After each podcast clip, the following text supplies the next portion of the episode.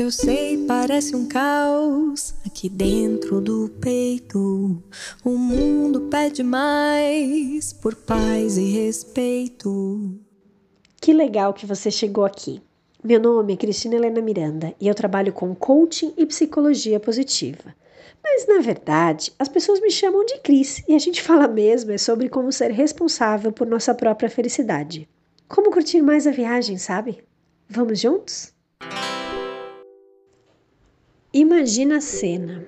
Você se organiza para ir almoçar fora em um dia do fim de semana, já cheia de planos para quando voltar. Arrumar a casa, um trabalho da semana que ficou pendente, ajudar o filho na tarefa ou mesmo descansar para recuperar as energias. Só que no caminho de volta para casa, você repara como o dia está convidando para esticar o passeio. Uma vibe que só você sabe. Bate aquela vontade de não deixar o passeio acabar. Mas você fica pensando em todas as coisas que você tinha planejado fazer. E aí, o que acontece? Sai ou vai direto para casa? Essa dúvida e as consequências da decisão já seriam suficientes para acabar com o dia de muita gente, se não com o fim de semana. A frase famosa do gato da Alice no País das Maravilhas, que diz que se você não souber para onde quer ir, qualquer caminho serve, se aplica muito bem aqui. E vamos combinar: se qualquer caminho serve, é bem provável que acabemos insatisfeitos.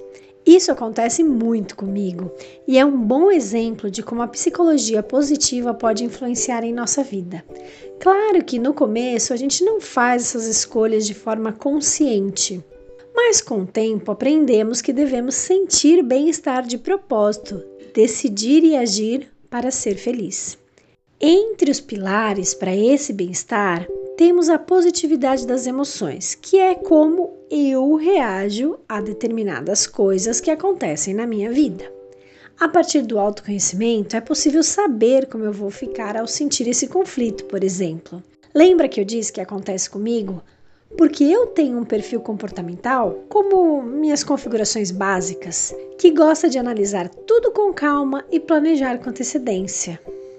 Sabendo disso, eu entendo que preciso de um tempinho a mais para decidir ou manter minha mente calma para não gerar um sentimento que não seja positivo.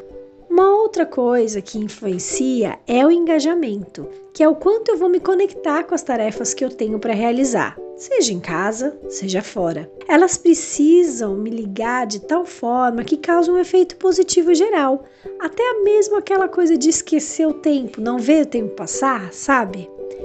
Mesmo que sejam de naturezas diferentes. Ir para casa ou dar um passeio na praia podem envolver o prazer.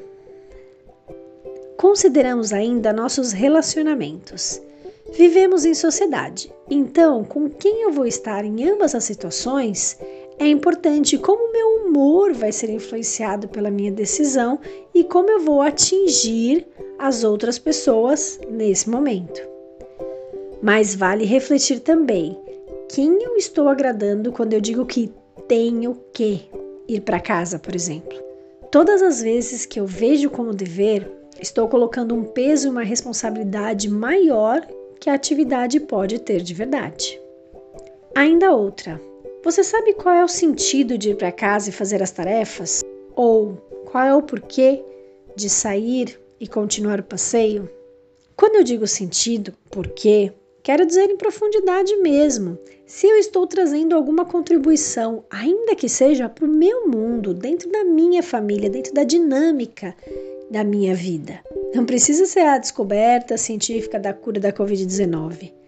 Dentro do contexto de pandemia infinitena, por exemplo, ter deixado de sair por cuidado, por não poder ir a lugares fechados se tivesse frio ou chuva, esse momento tem um sabor especial. Então, o porquê sempre vai ter um peso maior. Por fim, a questão da realização. Qual é a importância que você dá para a atividade que está escolhendo? O quanto você vai se sentir satisfeito ao cumpri-la? Qual das duas vai te fazer celebrar mais no contexto geral, de acordo com a medida que você escolhe para cada uma delas? Já falei em um outro episódio desse podcast como o nosso cérebro trabalha por recompensa. Então, saber qual vai ser a sensação de realizar cada uma realmente é importante. Todas essas decisões nós fazemos de forma instintiva, uma tomada de decisão inconsciente em geral, dependendo, claro, do quanto a gente se conhece ou do quanto estamos no piloto automático. Seja lá qual for a escolha, ficar reclamando ou não aproveitar é nocivo e desperdício. Não sei se você percebeu, mas os pontos que eu trouxe para essa discussão não são colunas gregas distantes umas das outras, mas como um tronco de várias partes que se unem, se entrelaçam para ficar forte. Com certeza, às vezes vamos dar mais ênfase para um ou para outro aspecto, mas a pergunta que fica é: você está consciente dessas decisões? E o que for menos pesado desta vez, foi de fato mensurado? É realmente mais leve? Então, tudo bem. Viver de forma positiva é fácil, sim, mas a gente tem que saber o que está fazendo. Viver seu bem-estar de propósito, não por obra do acaso. Obrigada por ter ficado até agora aqui. Esse podcast serve para falar de positividade e para pensarmos juntos, inclusive, como podemos deixar nossa vida melhor. Agora, para acabar, mais um pouquinho dessa música maravilhosa da Alice Oliva. Tchau! A luz aqui,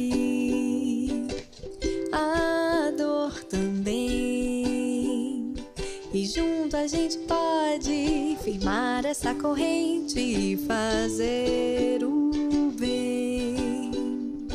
Assim a gente vive, vive devagarinho, dando as mãos e com carinho.